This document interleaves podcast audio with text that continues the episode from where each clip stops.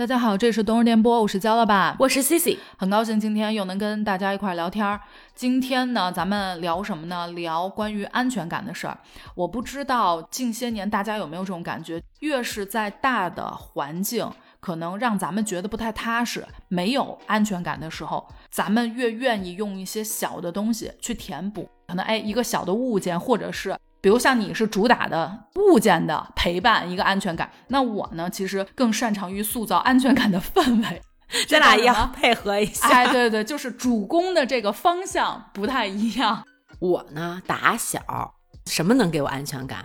钱。嗯，确实是。如果不了解咱们的新听友，麻烦回听一下前头的节目，可能无数期节目都已经知道 C C 的习惯呢。打小怎么说呢，就是一守财奴，反正就爱存钱。但是小的时候呢，我都是把这钱啊存在银行卡里头，不能动，谁也不能知道，自己恨不得都不记得，就夜里头偷摸打一手电，自己翻数字几个零，拿铅笔稍微划一划。这个月有没有再往里加点？哎，对，这月多了五块，下月多了三十。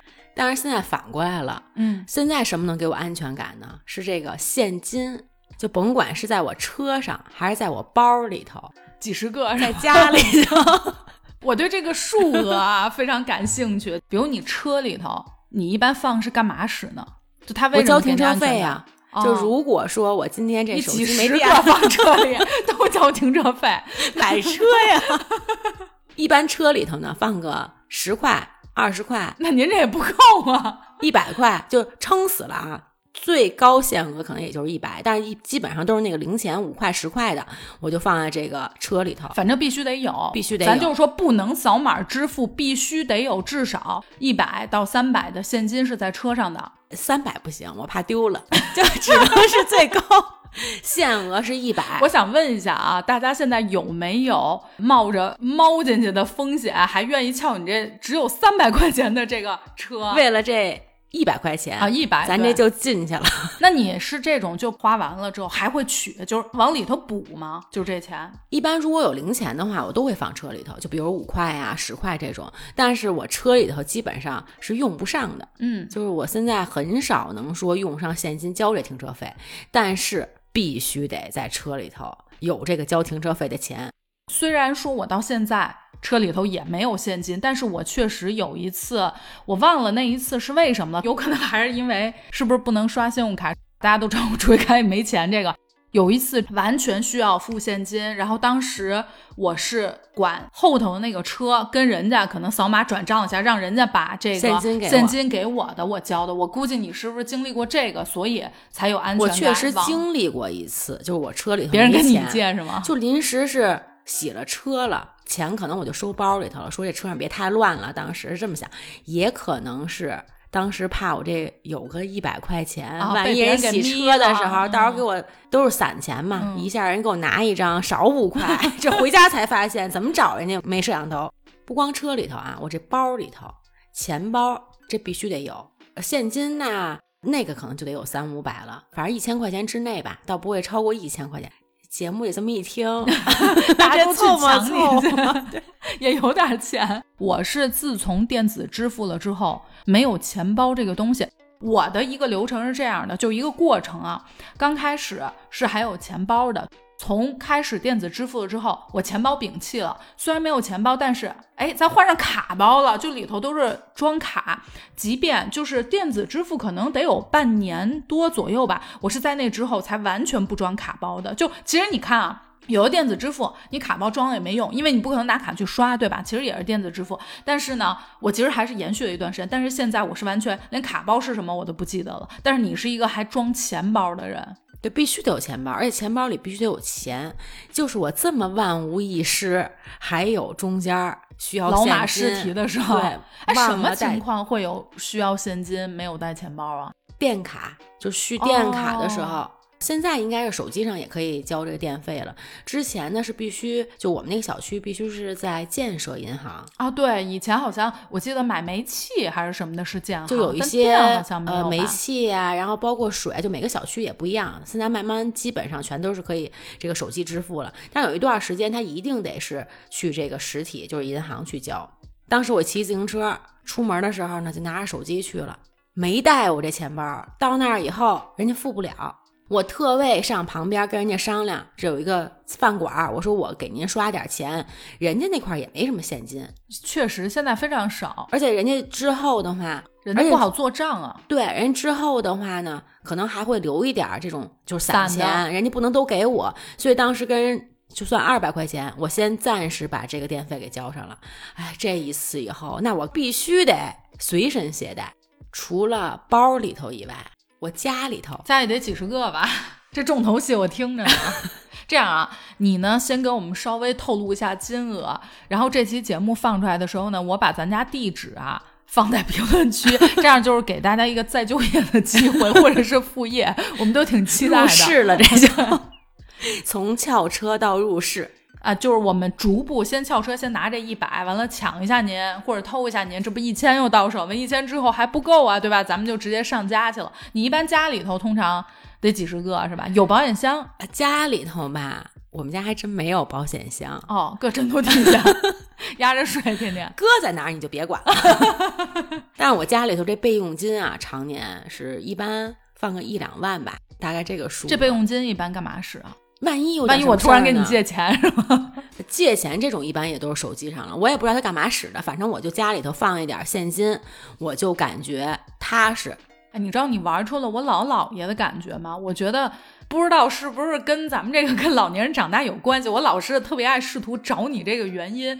因为啊，老姥爷那代真的都是恨不得吃树皮走过来的，所以就是那种穷苦感觉刻在了骨子里头。有没有这种感觉？就是咱们是非常怕穷、怕动荡的一个民族，所以好像总觉得必须要实体的东西，比如咱们中国人爱买房子，对吧？包括爱使现金，这都是有名的，是？背一包，对，这包里头全是，就是因为好像这种实在的东西才能给咱们安全感。你说你家里头放那个？你不勤等着人家入室呢吗？对吧？其实你可能也没有什么用的地方，对，但是必须得压枕头底下，要不然这觉确实也睡不好了。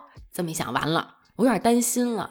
如果说发生地震或者是火灾这种的，我万一出门的时候忘了拿上我这一万块钱或者两万块钱，哎呦，都那过不去了，没有人会拿，所以你肯定就是打水漂了。那这个确实得放我枕头底下。我这要是起来的时候，我就得拎着我这钱 一块儿走。但是你得这么说，你这个只是一个两个的，你万一家里头有点值钱的首饰什么，它虽然小，没准那个价值更高。就这一万两，没细软。我记得当时咱们有一个朋友，可能正好是要周转一下用钱，然后管咱们另外一个朋友借。当时你跟我说的时候，震惊了。我说他家有这么多现金啊？你说对，因为他也是那种好像。不稍微取点现金没有安全感的那种，而且朋友还你最好也给我还现金，这样我自己不用取了，我还得搁家里。这朋友家里的备用金比我还多，对我是发现了，先去入市他家。这样这期节目出来的时候，咱们点赞，比如说破万，或者说播放量破十万，咱们就把这两家的地址给挂出来，这是一福利，咱们听众的福利，就看。你有没有胆？这年代，只要你有胆子，你就能挣着钱，好不好？只要你有勇气，钱咱们就能挣着。再付出点劳动，而且这种家还不好找，因为一般家里头不放现金，不好找。哦，你说入市了之后，对呀，就现在基本上很少。所以我不是一直套你话，我枕头底下放一个寻宝图。还有呢，就这包，我出门甭管这包里有什么东西，有没有不重要，必须得背上一个包。就空包也得拎着，呃，一般这包里头不会是空的，是不空啊？还有钱包呢，还一千块钱呢。我包里都放什么呢？第一呢，放俩手机，咱回头再讲为什么放俩手机，一个是正常联系的，还有我另一面。第二呢，就是咱们刚才说这里面有现金的钱包，嗯，不光有卡，得有现金。那钥匙、什么纸巾啊、湿纸巾，咱们这普通常备的，这个我必须要揭穿你了。我跟大家说一下，就这个姐姐啊，我有一次亲眼目睹，录完音正好去她车里准备去吃饭，从她到我家到我们去录音到去饭馆，就很短的时间，给我换了仨包，换了仨包，我当时已经震惊了。我说，哎，我也能理解，因为很多女孩其实无论男孩女孩，把包作为一个搭配。今天这 O O T D 里头必须得来一个什么样的包就比较配。我当时非常肤浅的、非常简单的以为是这个原因。我当时倒没想说你安全感的问题，我想说那可能反正这三个包换来换去，反正都不搭，录音反正都不搭。然后逛街的时候是一个包，吃饭的时候又是另外一包。我是一个完全不带包的人，尤其是在冬天。我跟大家说一下，我无论是大衣呀、羽绒服，都会买那种兜比较深的。尤其是我们俩这种录完音出去吃饭的情况，我基本上没有什么可拿的，拿一手机，对吧？装个纸巾，就是这些了。我当时以为他这么个换包法，那包里头至少肯定是有必需品。一会儿人问我。哎，宝湿纸巾有吗？给我一张，我擦擦手。我拿一湿纸巾。一会儿，哎，你去洗手间吧，你纸巾装了吗？然后给纸巾，然后一会儿消毒洗手液。哎，我突然就醒过味儿，我说您这包带的到底有什么用？我一不带包的，全问我要，因为他包里都没有。问起来就是都没有。一般呢，我还是装的，但是有时候忘了续上。哎，纸巾用完了，主要今天出门的时候忘了续上了。像口红、镜子、卡子，全是这些乱七八糟没乱七八糟没用的。最重要的还有一个充电宝，嗯，我这手机甭管有没有电，我必须得带一根线和充电宝，我就感觉踏实了。要没有这充电宝，我就觉得我一天都得先到哪儿以后找这个充电宝，不用扫，我先得看看这附近有没有充电宝。如果没有的话，我开始就忐忑了。嗯，所以充电宝是我的一个必备。一般来说，手机特别依赖的可能都得带充电宝，因为你手机用久了之后都是会掉电嘛。我特别怕你有一天问我要的不再是纸巾、湿纸巾什么，会问我你你有包吗？就是我要个包，这我确实是有点难了，我很难从我这个外套口袋里给您拎出一个包来。咱俩在这个上头是完全不一样的。我手上要没有东西，我感觉特别的安全，而且特别的舒适。我是习惯没有东西，但是你是必须手上要拿个包，我都感觉你很少用那种。挎包或者说肩背的偶尔会有，基本都是手拎的。哎，这东西对我来说就不得了了，这事儿就大了。你要让我拎个包，我得烦的要死。但是你是反而好像要手上有东西，你才有安全感，所以你带包。我倒不是因为搭配搭不搭呀，那不重要，重要的是我干什么得用什么样的包。比如说我爬山或者出去玩，好不好看是退而求其次的，但是必须得是双肩包，因为如果说我装瓶水。这个一般的手拎包是装不下的。另外，比如说我带一外套，这外套一会儿我可能得手拿着，那丢了怎么办呀？我就得放我这双肩背。像我这包里头呢，是大包套小包，真的是。像纸巾、湿纸巾、镜子、口红，这是属于一类的，不然在包里不好找呀。所以我一般都会有一个小的包是装这些东西的。那钱包就是单独的了。像充电宝呀什么这种，我可能还会放一个小袋子，这样的话我就知道，哎，一拿这袋子我就好找。所以我包里面是 大包套小包。关键是您干过一个什么事儿，就真的是肩背大包里头有一手拎小包，这事儿也也很常见。然后在那个里头再有一些装别的东西的包，就因为平时的话，像有时候为了方便哈，这个帆布包又大，装什么都可以。如果说我今天买了东西没有袋子，我就可以把它当一个手提袋儿。那我里面那些什么乱七八糟的东西我放哪儿啊？所以一般我在这个帆布包里面套一个能手拎的小包，有点变态了。我还是觉得你的现金这块有点不诚实，你肯定不止带一千，你肯定好几个，要不然你不可能带这么多包，藏在包里的不同的内兜里。没错，肯定是其中除了化妆品的袋儿，然后充电宝的袋儿这些以外，每个包里都放一百块钱。不不不，肯定有一个袋儿里头是多的，就是它那好几个，主要是集中在那个袋儿里。这要出国玩，或者说上外地玩去，确实是我的钱 是分散在这个包里头不同。因为他万一要是钱包，对，如果钱包丢了，然后我这包里没钱了，那不更不踏实了吗？所以我在那内侧小拉锁里头，我可能还再放个五百，就这个不一定是一定钱包里装的是钱，现金还很谨慎呀，对，怕别人丢钱这个事儿，有点那种小老鼠的感觉，就四处藏食，包括手机。两个手机呢，还是万一要我丢一个，我还有一个手机能跟外界不能失联 哦，是干这个用的备用机，确实也有这个妙处。但是本身这怎么分类的呢？是因为我手机上可能有一些必须的 APP，像什么就咱们日常高德也好，还是说滴滴打车必须用的。另一个手机上呢，装的是有有游戏功能的，就是所有娱乐的，对微博呀，然后小红书啊，就所有这种的。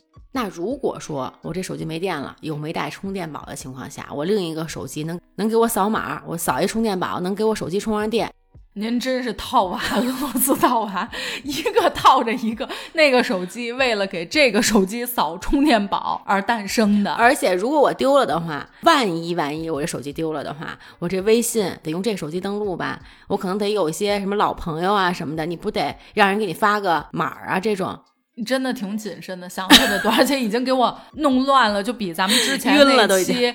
呃，说那个自我感动的那一期还乱着，也是挺乱的。哎，你这个灵感会不会就来源于那个回访电话呀？监督回访的回访电话，大家如果没有听过那一期的话，大家回听一下，那个真的简直是高光时刻，自我感动那一期，大家去听一下。我不知道大家能不能听懂，我跟自己在这聊了半天，反正非常绕，但是真的还是挺高光的，大家去听一下。夏天呢，是我不得不背包的时候。我基本上只要背包，我包里头无论我换哪个包，必须带的东西也是非常给我安全感的东西是两个，一个呢是护身符，再一个是止痛药。护身符呢，我的护身符里头确实是有一个小袋儿，不是说像那种化妆包似的那种包，相当于是那种卡片袋儿一样的东西。然后这个里头呢会装，可能大概我估计得有五六七八个吧护身符。你是一个很怕没钱花的人，我可能是一个很怕屎的人。就这里头护身符啊，基本是我从二三四五六岁开始收集的不同的护身符，也不算是收集吧，请来的。就比如说像今年打比方，我嗨太岁了，可能白云观哎弄的一个，那我也会加到我这个专属护身符的这个小袋儿里头。我呢，无论换哪个包，我都会把这个抽出来放在夹层里头，就是它是一个不拿出来使的嘛，你就会搁在里头。可能有二十多年，它是一直叠加的状态。我非常怕它以后变成一个化妆包，就是那么多一掏全都是护身符。你像这种啊，我是坚决不可能放在包里的，因为我从小护身符都得放枕头底下、床垫底下，我就得枕着它。这护身符没有复制性，它万一要丢了，完了。但是护身符得一直跟着你，但是我怕丢呀。你除非二十四小时在床上。这个如果我要丢了，这事儿可大了。可能从小，比如说在五台山请了一个，在峨眉山请了一个，我都得去一趟。普陀又请了一个，这事儿像白云观呀什么就这种的，可能还好说。咱北京这一天，我可能能转一圈。你像这个，我得全国 旅游一圈，而且还破财了，还对啊，所以这个绝对不能说在出现在我的包里头。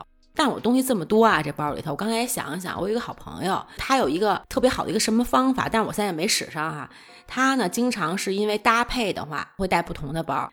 所以在他出门之前，他们家旁边有一个这穿鞋柜，上面他会摆一个布，然后这布上面呢，每天回来的时候是把他这些包里必须带的东西都摆在这个布上面，然后等他出门的时候，他用哪个包，他再把今天我需要用的东西都放到我包里。哎，我觉得挺适合我的。因为我这个杂七杂八太多了，可能今天带的这包有点小，确实装不下这么多，所以为什么会出现什么纸巾啊、湿纸巾今天没有补充到这种情况？如果有这个方法，我可能就每天这包里头那就更齐全了。那我也基本是这样的，我的一些必须带的我都是放在外头，就是临出门的时候我再拿上。对，嗯。然后另一个呢，为什么是止痛药呢？呃，我是一个常年一直痛经的人，我就是觉得这东西让我特别有安全感。万一哪一天要是不准了，我会不会我疼死在路上，也没有人救我？毕竟带包的人包里也没有，啥也没有。这个安全感就来源于说，我就不会受罪了。我自己为自己备的这个止痛药，真的是派上过无数次，真的是 n 次用场。我自己啊，可能也就用过一两次，就正好的。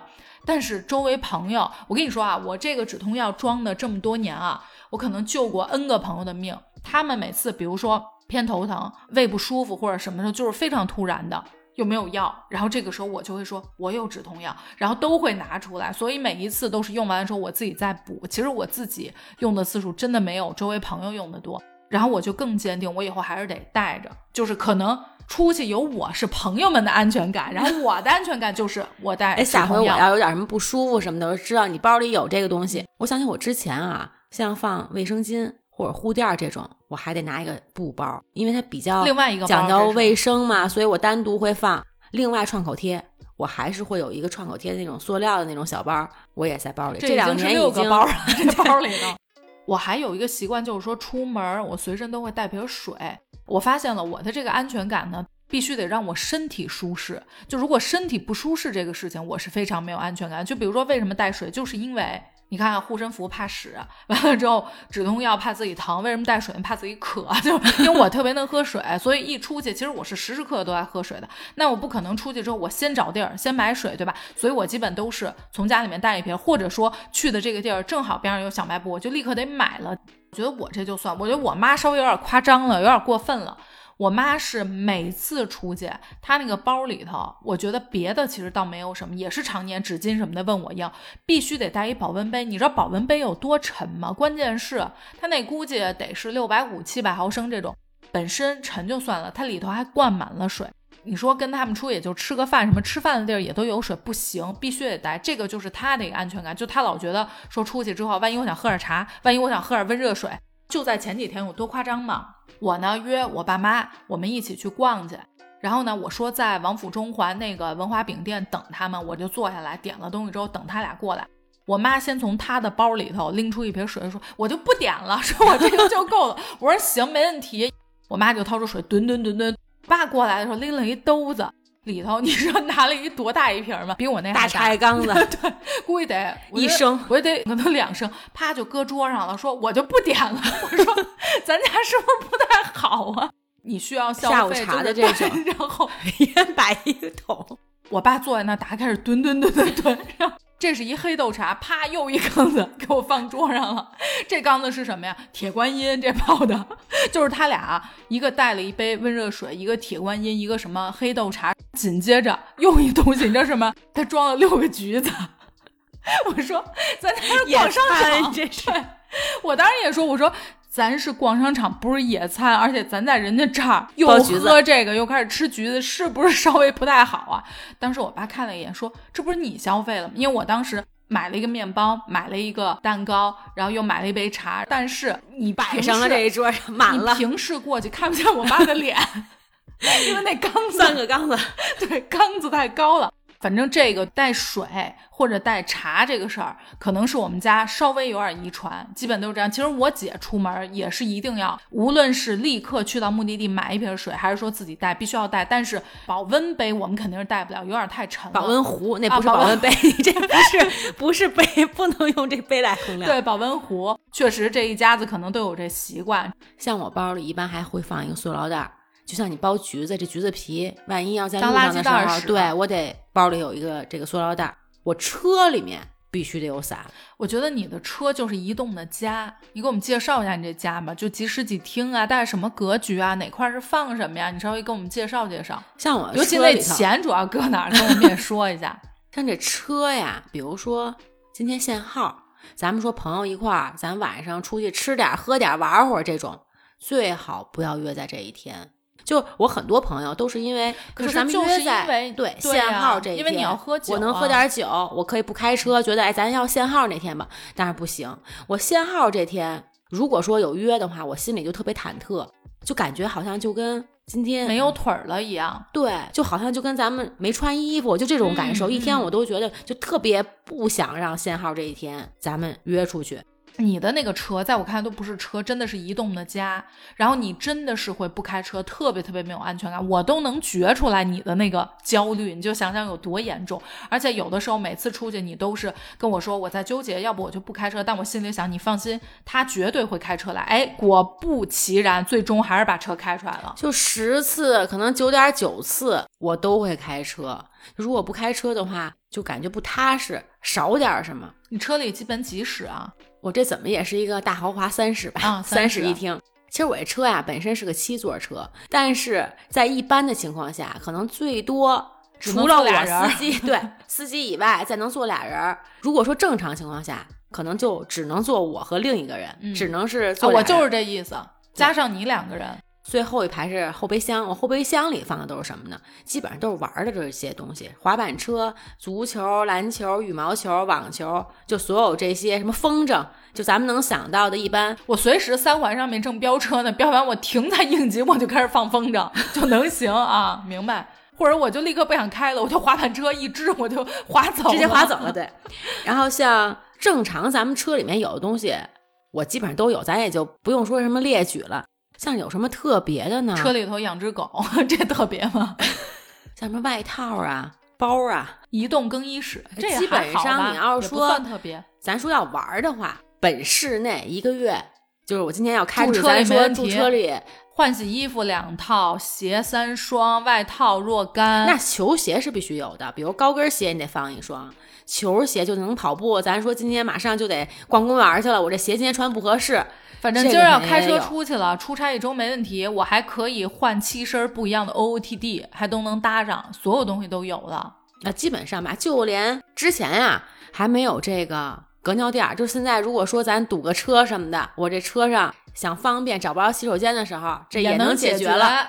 这我回想一下啊，是从什么时候开始呢？确实是从豆豆出生以后，对车这个依恋呀。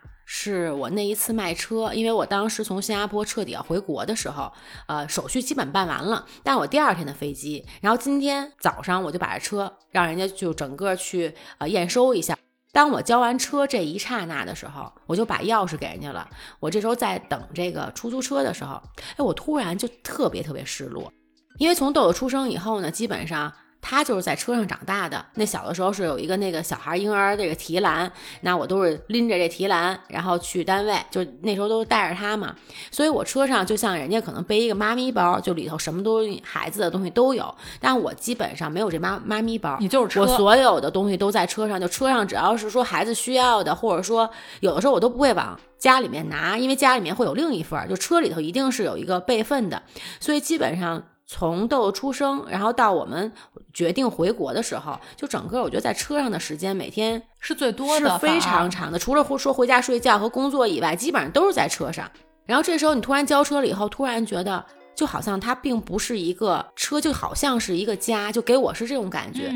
所以那个时候我就感觉我要回国以后，如果说。我要买车的话，我还要买这个型号，而且当时那个车牌，我就想那时候我记得好像国内还可以自选这车牌，我想哎，我还想要这个车牌，是一段记忆，好像跟车是一个人一样，是一个别离这种感觉。所以从那个时候，我就突然感觉我对车这个情感升华了。而且有没有一种感觉，就是你真的会觉得在这一刻，我要跟这个国家。正式的挥手道别了，我要回到是的我的国家去生活，然后就好像是在跟在新加坡的这段日子告别的那种感觉。是的，是的，可能做这个决定的时候就没有特别多的感触，然后那一刹那的时候，我感觉我倒好像没哭出来，但是心里面已经哭出来了，心里面哇哇哭，然后表面就表面上还很淡定。后面还有一段时间也是在车里发生的是什么呢？就是我每一次可能下班回来，然后马上回家以后呢，可能就要比如照顾家里面的事情哈，我这时候我都会在地库里头坐五到十分钟，就是把自己的这个心里是疗愈也好，还是说静静心捋捋自己，就像小动物舔自己的毛一样，好像是脑子是空白的，可能都需要这个空间，需要这个时间，对，调整一下就是内心的一个秩序吧。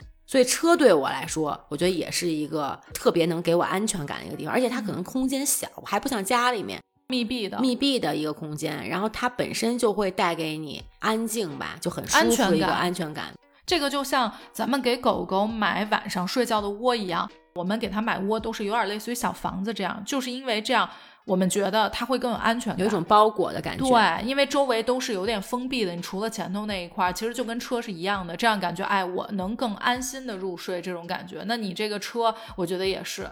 其实你要说特别多的物件给我安全感，我还行。我这边儿的话，基本上你说完全是一个小物件带给我特别强的安全感，可能偏少。但是我发现。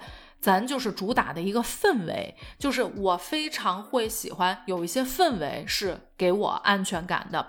比如说每天到家这个事儿，我感觉我只要一开门一迈进，就感觉跟一结界一样，迈进家里头，我一下就觉得特别安全。就这完全就是我的领域，感觉你的这道门不是门，真的就是一个结界，就是一个通往另外一个世界的那种感觉，就一般人进不来。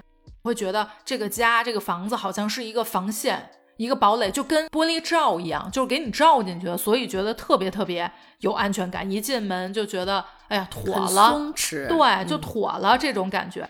这是一个家，是一个特定的一个环境，带给我这种很强的安全感。再一个就是入睡前，咱这个氛围简直是做的非常的满啊。比如说，我会在晚上可能入睡前一两个小时，我就已经给自己布置好了。首先，咱得把被子铺好了，因为我是每天有习惯就是要铺被子，我是有个床盖的，我得把床盖打开，把我这个枕头、被子全给弄好了，窗帘给拉好了，加湿器给开开，这是一个。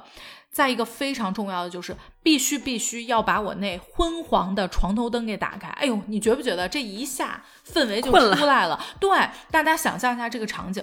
回到家之后，洗了一个非常舒服的热水澡，穿上你舒适的睡衣，然后呢，迈进你卧室的时候，你发现等你的氛围就是窗帘什么都拉上，然后静静的那个加湿器在这边帮你，就空气非常舒服，还释放氧离子那种感觉，然后昏黄的床头灯营造的那种睡前的那种暧昧、朦胧、舒适、松弛的那种感觉，然后你被子还被铺好了，哎，你有没有感觉整个卧房就是张开怀抱在？拥抱你的那种感觉，就是想让你说，哎，你赶紧陷进来，快来吧，我们已经准备好了，来吧。无论你怎么样，他都爱你，就是那种感觉。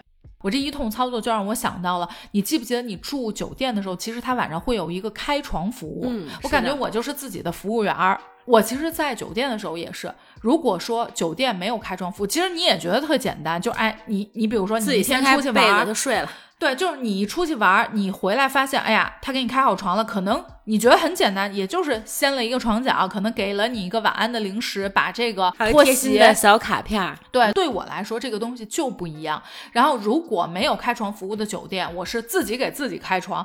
我把整个床都给它掏起来，就因为它不是会塞到底下嘛。掏起来了之后呢，我也铺上枕头也弄好，我的睡衣也放上去，灯我也给它调，就我给自己来了一个满分开床服务，不仅给我开好了，可能给边上这一起去的朋友全给一通，全都给开好了。好，这个时候我可以去洗澡了。洗完澡就还是会觉得，哎呦，跟家里一样。你看我这个床已经准备好了，这种。你记得你上一次问我说我床头放的那个圆的是什么？就世嘉那个星空投影仪。其实我有时候睡觉的时候，我会把那个开开，就是整个我的屋顶都是夜空。对，然后呢，我还会把那个流星的功能开开，就是在没睡着的时候睁眼的时候，一看有流星，我还许愿，就是这种感觉。我觉得那个营造的睡觉的这种感觉也是比较舒适的，因为人我觉得是会被大自然无数次疗愈的。那其实，在城市你没有大自然的这个环境，说实话。咱上哪儿看去？你别说夜空，你两颗星星可能也得找半天，有点够呛。那所以这个时候，我会有的时候开着那个，就让我觉得我好像是睡在大森林里头，但是我又不是在大森林里头，我我没有动物会攻击我，我又很舒适，有我这个舒服的被子，但是哎，我又能看见星空，就这种感觉也让我觉得特别特别的有安全感。那这时候应该再来点儿。大森林里的音乐，或者说是一些，这就是我接着要说的。我非常非常喜欢听海浪的声音，还有下雨的声音。所以一般有星空这个情况呢，我有的时候是只听下雨的声，就不带海浪，因为这个可以调嘛。嗯，哎，我觉得听着下雨声睡觉简直是太治愈了。包括可能一些海浪，这个潮汐海岸的这种声儿，然后我会觉得，哎呦，咱就是在大自然里头睡觉，就是大自然张开怀抱。让我赶紧进来，赶紧睡觉，这种感觉，所以我精灵的感觉。我觉得我要这种环境下的话，我可能会舍不得睡觉，就是舍不得。你真有点变态了，对。然后但是好好睡。可是这种环境的话，就是你在舍不得的情况下，你已经自己就自然的就能入眠了。嗯，没错。但是我最近。听像这种白噪音，或者说一些播客节目什么的少了。你知道我最近睡前伴我入睡的都是什么吗？最近是药师佛心咒的唱诵，听着佛经睡，就是那个挺静心的。倒不是静不静心，因为你是在睡觉，我只是觉得声音它是有一种调频的音律在里头的，你会觉得这个节奏会让你觉得很舒适，就那个磁波真的是好像震动到你那种感觉。然后我是觉得，哎。挺不错的。我一般睡前呀，我会放一点轻音乐，但是有的时候可能我睡着了，轻音乐就没关。比如我突然醒了，我就会跟他说：“你帮我关上。”这种，要不然的话，有时候我觉得他睡着了以后，这种他是会有影响我，可能跟他这个频率或者说他这个波不一样。我一般都会定好时。还有一个让我特别有安全感的就是播客，听友们最好是建立起来冬日电波这个播客带给你的安全。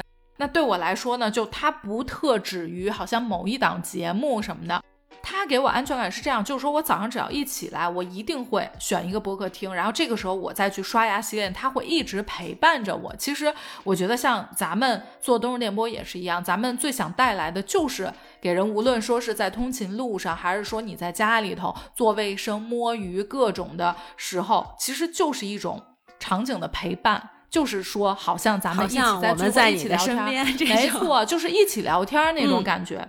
我觉得这个安全感，一个是说你有声儿，其实你会觉得声音的这种陪伴。我自己觉得我是更喜欢，就比起你让我看视频什么的，因为那个东西你自己还是要花时间，你可能要动，你还要看。那我自己，比如说你总有时间，你要做卫生啊，你要通勤，你要洗漱，那这个时间只有声音可以陪伴你，你不可能在那一直看一个东西，你就没有办法一心二用去做别的事情嘛。再一个，我觉得除了声音以外，可能就是说像旋律、音乐类的这种东西。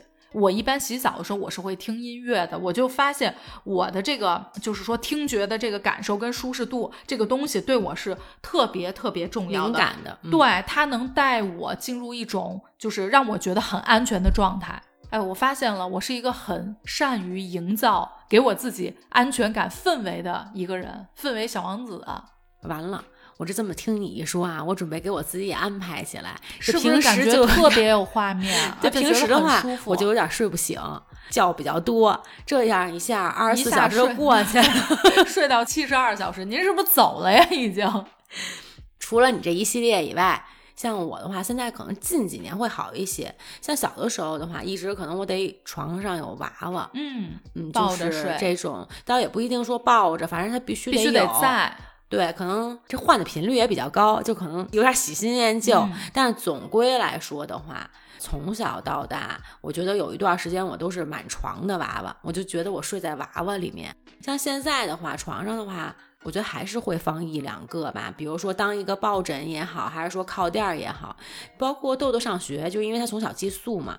他也会带一个玩具。如果说这星期他忘了，我都心里会有点焦虑，觉得呀，他睡觉他踏实吗？我觉得我们从小寄宿的孩子可能都会有这个问题。我其实小的时候那会儿刚小学的时候，其实我也是有一个，其实那东西啊，说实话不适合抱，它就是一个装饰，就是小熊维尼，但是它不是那种特软乎那个，而且还很小，不是说特别大。但是那个东西真的是一直陪了我，反正很多年，从小学确实一直是它。尤其是对我们这种从小住宿的孩子来说，基本上像同学人手，你不是抱枕就是一个别的东西，都会有一个让你在这个环境适应新的环境，帮助你适应，让你有安全感的一个小的东西。你像睡前吧，我一般这两年会好一些，就之前有很长一段时间，我都是得床头上放一本书，就不管我今天看得进去还是看不进去，呃，大概我会读半个小时左右。不一定能看进去，但是就是帮助自己，可能是帮我入眠也好，还是说稍微让我今天好像有一点自己的时间也好，这个也是让我自己好像会有一点安全感。我也有很多年从小的时候有这个习惯，是故事会带给我的，就它必须得是这本书，它不是其他的都不行，不可以。每次一出刊，我其实特别想要赶紧看完，但是我会刻意留着，因为我睡前必须要看一会儿故事会才睡觉。那个时候也是住宿嘛，包括回家的时候，我在床头一定会有一个自己的床头台灯，就不是那昏黄的小灯了，是那种真的是白光那种夹在那儿那种，对，就必须得要看一会儿，就至少也是要看二十分钟半小时，我才能够睡觉。这好像是我睡前一个必须的动作，就好像你睡前必须要铺好被子盖被子一样的感觉。有一次我跟一好朋友出去玩去，我们俩出门之前呢，我到了前台，我说您给我一份地图行吗？当时人家这酒店服务员呢稍微有点尴尬，因为。那地图已经是恨不得两三年前的人觉得，哎呀，我这个现在好像没什么人要地图了，行不行？我说行，没问题，这不在于它的年头，不是这城市的也行。然后我拿着这地图在门口看，我这闺蜜从后头，哎，简直乐的，简直就腰都弯了。我说你这乐什么呢？她说，哎呀，说你这怎么跟那个老年人？就突然想起小的时候，说一般，比如咱旅游去哈，去哪儿必须去哪儿背一包，然后戴一草帽，然后那恨不得人家老太太老头看不见，然后举个地图那儿看。我说对呀，我说我这看看咱们在什么位置呢？咱们之后要去哪儿？然后我把这地图叠吧叠吧放包里了。等晚上回来了以后呢？我说闺蜜洗澡什么出来，我呢已经趴床上研究呢。我当时呢是坐在写字台这儿，我拿了那铅笔，就一般不是开始写写画画了。对，然后我把这个地图铺开，我就开始研究我今天去了哪儿了，在哪儿吃的饭，然后明天咱们计划去哪儿，在地图上就看，就差一个老花镜和一放大镜了。然后这时候我这闺蜜出来以后，哎呀，那简直就乐得不得了。哎，然后我就觉得。好像我从小，当时我一个概念，哎，我觉得那咱们出来拿个地图看看地图，这不是一个很正常的事儿？我觉得好像很平常的一件事儿。我才意识到，其实现在地图已经离咱们好像很远，真的很远了。但是，对于我来说的话，任何一个城市，像国外或者说国内的这种，然后包括旅游景点，如果说。有地图的话，我一定得要一张，就不管我看不看，反正我放包里头，我就感觉我丢不了。对，如果说是像什么景点，可能它没有地图，但是它会有一个那个导游图，就一进去什么公园啊，对，然后都会有这么一个图，我一定会拍一张照片，我就感觉，比如说哪有什么洗手间呀，或者说一会儿谁。可能咱们互相找不着了，然后一打电话，你在哪儿呢？我可以从这个照片上看到，比如我的位置和你的位置，所以可能这个地图这个事儿有点执念。包括说像迪士尼、像环球影城，其实环球影城已经去了无数次了，但是我每一次一入园，你们等会儿我啊，我得上那旅游服务那中心，我得要一份地图去。你就不能把你之前的带上？你还是有点想眯人家的？就在家里先放了二十份，那走的时候是不是在闲鱼上卖呀？有时候走的时候哈，可能就不知道给谁了。智能手机和导航的发明，我觉得简直就是救了我的命。我不看地图是因为我完全看不懂地图，从小地理都特别差，所以你给我一张地图，我依然不会走。我不知道自己在哪儿，然后我也看不懂，我连路牌我感觉我都不会看。就是有了导航之后，我才发现，哎呀，这东西适合我，因为特别傻瓜，他就告诉我怎么走怎么走，不需要让我知道我在哪儿，我得冲什么方向走。到现在来说，我开车也是，就如果说这个地方我认识，其实我不太愿意用导航，就是说他来引导我，这样的话本身就会让我感觉有一点焦虑。如果说在公园里，他告诉我怎么走怎么走，我根本不知道对方离我有多远，虽然它显示的是这样，但是有点不踏实。就如果有地图的话，我就感觉啊，我就能找到，包括说你这个特别适合带兵打仗去。那个时候都得要看看，比如说对方堡垒在哪儿，然后怎么走，就万里长征啊什么的，稍微就得要需要一个你这样有没有什么地图专员什么的，就适合你，你给人规划规划。我一到这个旅游景点的时候，它门口非常明显的有一个旅游图这个东西，我就感觉妥了。这地方我感觉我拿下就跟我来过一样啊，但是要没有，就感觉啊，最好是沿途上它有这个东西能让我看见。我才能踏实。哎，你可以这样，沿途上每次扔那个瓜子壳，然后这样知道自己走没走。我在树上稍微记点什么，那这估计得逮你了。你这属于破坏树木了，你可能扔点哦，那也不行，也不环保。粉笔是不是地上划一划，要不然容易丢。拿一红砖头，我每次咔 啊一摔，然后我这沿途 就给你们做个小记号。哎，如果没有的话，下回我可以绘制地图。哎，这工作适合我。有人会自己绘制地图的。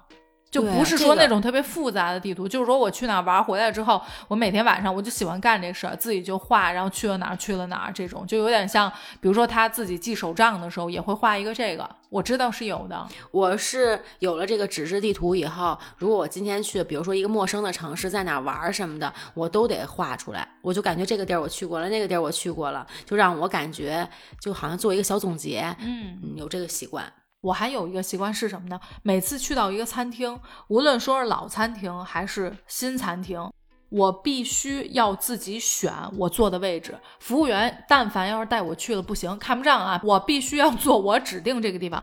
其实我说不上有什么好像必须要坐的地方，我其实没有一个这个引导，但是我就是冥冥之中我说不上。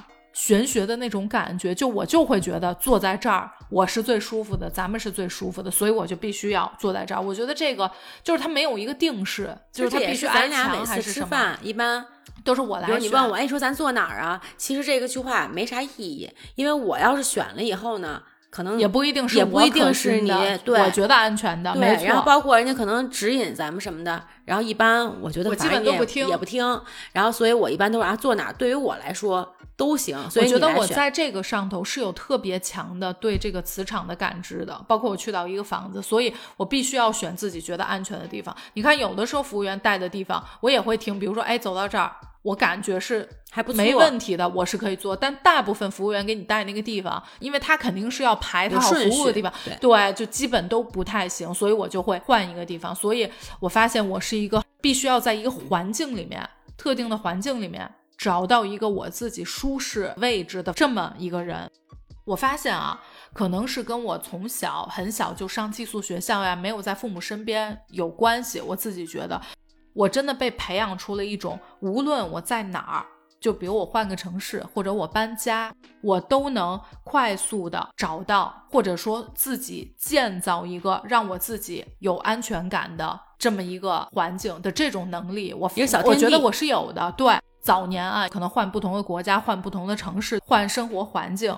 我其实都还好，因为我适应能力非常快。我的这个适应能力快，就是体现在，比如说我换到一个新的城市，那我就会在我这个新家这一块儿塑造起来，让我觉得有安全感。就我很快速就会找到在新家的一个新的秩序，让我觉得有安全感。哎，比如说我回到北京了，其实完全以前塑造那个又摒弃了，就又是我这个北京家的这种感觉。它相当于是一个专属于当下这个地方的一个安全感的，可能比如说物件也好，或者说特定的在这个城市的习惯，或者是一些氛围，就自己给自己打造一个哎，没错，比较呃好的，就适合自己的一个环境，就是这些也不能说是物件吧，就是这个环境这个氛围会让你本身好像是一个泡泡一样，然后能给你包裹起来，让你感觉很舒服。如果说这个地方可能吃的不行，我会在步行里头也能跳让我觉得行的，并且这个东西会给我极大的安全感，去应付那个步行。我容易在即便不太满意的环境里头，也能打造让我满意的这种，对对。像比如我身边的朋友啊，很多可能出去旅行或者什么的，他们可能就一个真的是一个背包客，就是连托运都不需要托运，就完全就一个小包里头什么都能装进去，或者说就是我必备的东西，我觉得什么都不需要带。但是我甭说生活一段时间了，就是说出去可能玩个三五天，我都得拿一大行李箱，我这里头什么东西，就是我只要能想到我能用上的东西，我都得带上，要不然的话我就感觉不踏实。我自己带上的话，可能我这个旅行我就感觉自己很满意。如果东西没准备齐全，这个我在飞机上就一直都会有一点忐忑，就会觉得它是一个不好旅行的开始。那咱俩这个又不一样，我是必须要轻装上阵，但是我的轻装上阵是有我需要的所有东西。你是三个包，但是你都得管我要，反正你是这样的，就是你带了吧，也跟没带。也没什么区别，就不知道那东西带了干嘛使的，还得问别人要。能不能用上不重要，但是我感觉，对我要是带着这个东西，我就感觉我安全了。